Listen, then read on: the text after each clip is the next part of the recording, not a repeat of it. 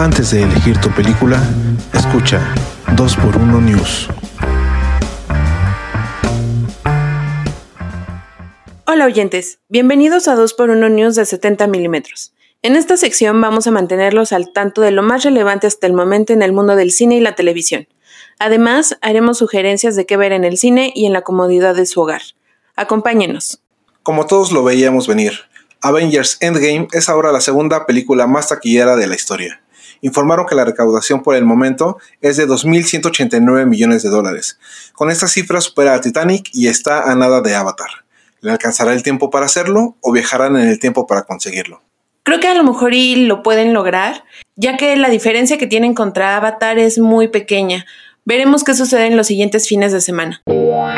Para sorpresa de todos, después de 24 años, regresa Adam Sandler a Saturday Night Live, después de ser despedido.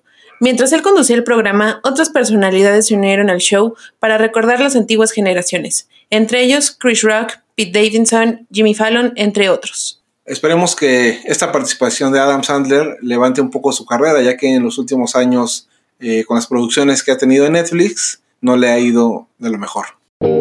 Nuestro aún Clark Kent cumplió el domingo pasado 36 años. ¿Será que Henry Cavill aún portará la capa de Superman o no lo volveremos a ver en el universo cinematográfico de DC? Desde mi muy humilde opinión sería una lástima, ya que para mí es el mejor hombre de acero de las últimas décadas, por lo menos físicamente. Tengo entendido que el director de Shazam, David Sandberg, buscó a Cavill para participar en la escena postcréditos de la película, a lo que Cavill respondió que por cuestiones de agenda era imposible realizar la escena. ¿Será realmente esta situación o será que Warner ya no lo quiere involucrar en los proyectos del DCU?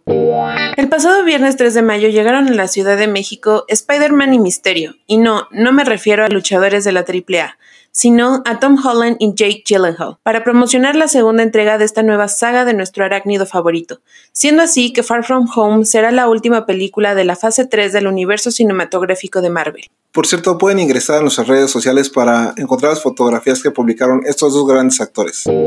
La actriz Lily Collins, protagonista de la próxima cinta relacionada con los asesinatos de Ted Bundy, llamada Extremely Wicked, Shocking, Evil and Vile, ha comentado que ha sido visitada por los fantasmas de las víctimas de este asesino serial. Comenta que cada día a las 3 y 5 de la mañana la despiertan estos espíritus, lo cual no es signo de espanto para ella. Al contrario, asegura que se siente de cierta forma apoyada, ya que será quien cuente la historia de todas estas víctimas, interpretando a Elizabeth Cloifer, exnovia del asesino. ¿Será una experiencia sobrenatural? O estrategia de marketing. Adicional a esto, las críticas a Zac Efron, quien dará vida a Ted Bundy en la cinta, no se han hecho esperar, ya que el aspecto físico del actor ha atraído a muchas mujeres. Por lo tanto, consideren un poco retorcido el hecho de que este personaje haga suspirar a más de una. El jueves 2 de mayo se anunció que entrará a la competencia del Festival de Cannes la nueva película de Quentin Tarantino, Once Upon a Time in Hollywood.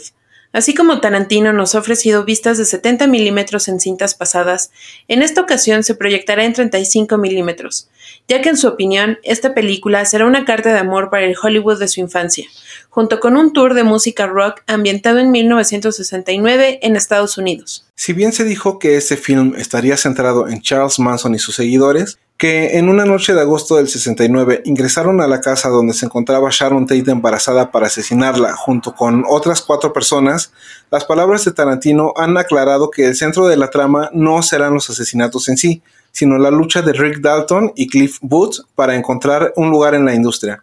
Los asesinatos serían una especie de trasfondo para dar contexto y soporte al film.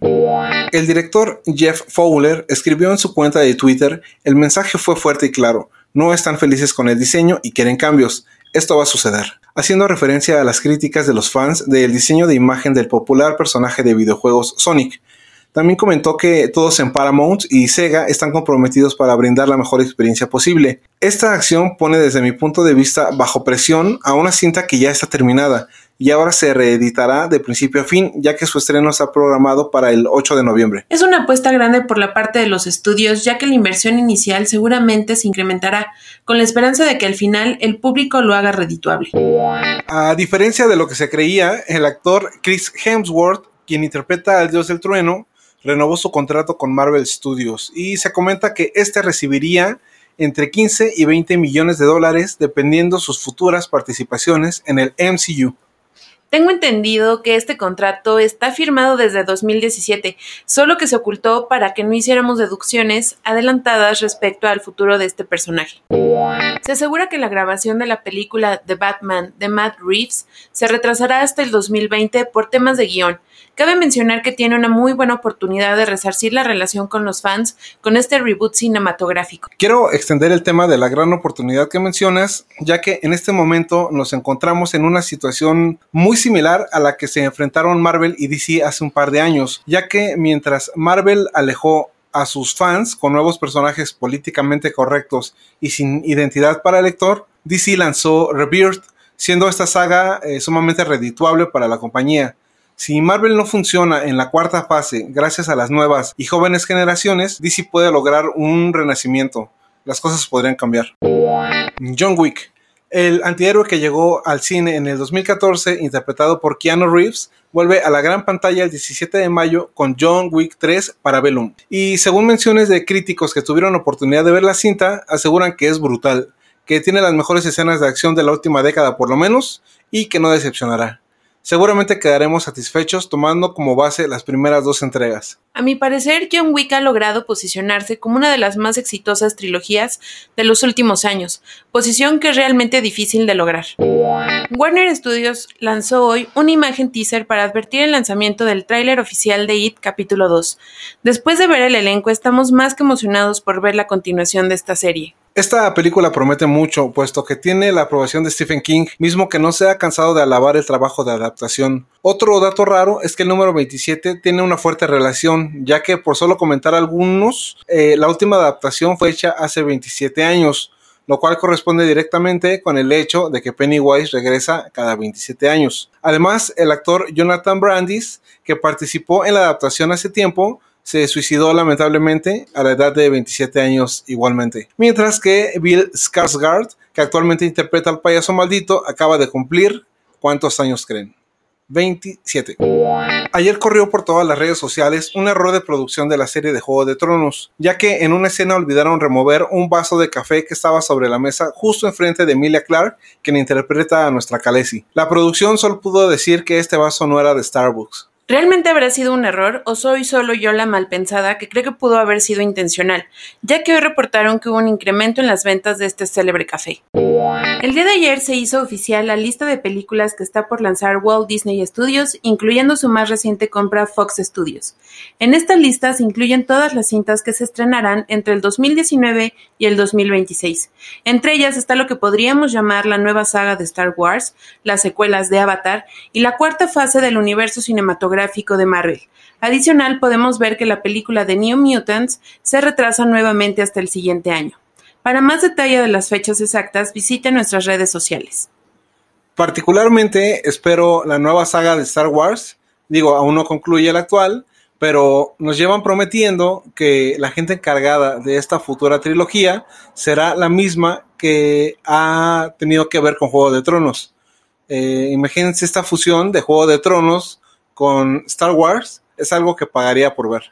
Y adicional a eso, creo que también para mí sería importante ver la película live action de Mulan, ya que el cast es bastante similar a la animación. Y bueno, creo que hay mucho por ver de esta nueva eh, era que viene para Disney. Y bueno, si están buscando películas en el cine y nada les convence, les daremos algunas recomendaciones. Us o Nosotros en español estelarizada por Lupita Nyong'o, Elizabeth Moss, Winston Duke y dirigida por Jordan Peele. Este thriller psicológico nos cuenta la historia de una familia que vacaciona en un sitio en la playa, esperando disfrutar el tiempo con amigos cuando seres inesperados llegan a la puerta de la casa. Teniendo en cuenta como antecedente de este director la cinta Get Out o en español Huye, me emociona esta película. Aunque soy ferviente fan del terror y del suspenso, la verdad es que son muy pocas las películas que destacan en este rubro. Tengo mis esperanzas puestas en Jordan Peele. Detective Pikachu.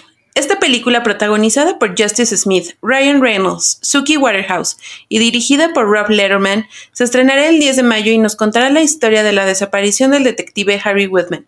Su hijo Smith y su ex socio Pokémon, Pikachu, se darán a la tarea de buscarlo.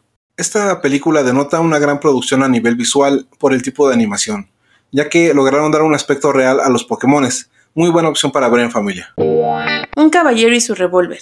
Esta película, basada en hechos reales y protagonizada por Casey Affleck, Robert Redford, Cissy Spacek y dirigida por David Lowery, narra la historia de Forrest Drucker, un ladrón de bancos que pasó la mayor parte de su vida tras las rejas, y al mismo tiempo escapando de ellas hasta en 18 ocasiones inclusive.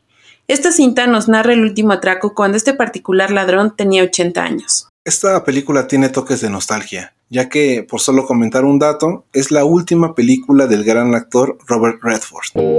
Y bueno, si no están en mood de salir y quieren quedarse en casa a descansar, les podemos recomendar la serie de la semana. American Gods. Esta serie tiene sus bases en la novela de fantasía del mismo nombre, escrita por el autor Neil Gaiman. Nos narra la historia de un hombre ahora liberado de la cárcel llamado Sombra.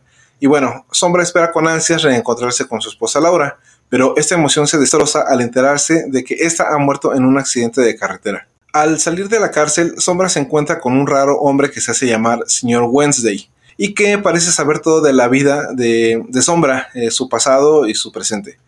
Después de proponerle que trabaje para él, juntos inician un viaje a través de los Estados Unidos, en el que se encuentran con viejos dioses de numerosas mitologías que habitan sobre la Tierra, así como también con nuevos ídolos y figuras de culto contemporáneo como lo son el dinero, la televisión, internet, etc. En este viaje Sombra se dará cuenta de que una disputa entre los nuevos y viejos dioses viene en camino. Esta serie de American Gods es una serie desarrollada por Brian Fuller, donde podemos ver su trabajo es en Hannibal, serie también buenísima que en algún momento vamos a hablar de ella. Eh, Michael Green trabajó para Smallville y también trabaja el autor del libro, Neil Gaiman, como productor ejecutivo. Y como bien lo comenta eh, Rock, creo que es una serie que deberían darle la oportunidad de verla, ya que, eh, bueno, al principio debo de admitir que no me atrapó, sin embargo, conforme fueron pasando los episodios, eh, tanto la fotografía de la serie como el casting, como la música, como cada trama se va entrelazando una con otra, realmente te atrapa y provoca que la quieras seguir viendo. Es una serie que sí debes de enfocarte en ella, eh, ya que sí debes de, tener cierto seguimiento. Y bueno, creo que es mejor que ustedes experimenten por, por, sí mismos y nos dejen sus comentarios de qué piensan acerca de ella. Una vez dicho esto, están más que informados de lo que sucede en el mundo del cine y la televisión. De igual manera estaremos subiendo noticias en nuestras redes sociales para que estén al tanto y no se queden atrás con la información. Nosotros somos 70 milímetros en 2x1 News. Hasta la próxima. Nuestras redes sociales de Facebook, Instagram y Twitter las puedes encontrar como arroba 70mm.mx. Si deseas compartir con nosotros lo que sea relacionado con este apasionante mundo del cine, seremos tus lectores.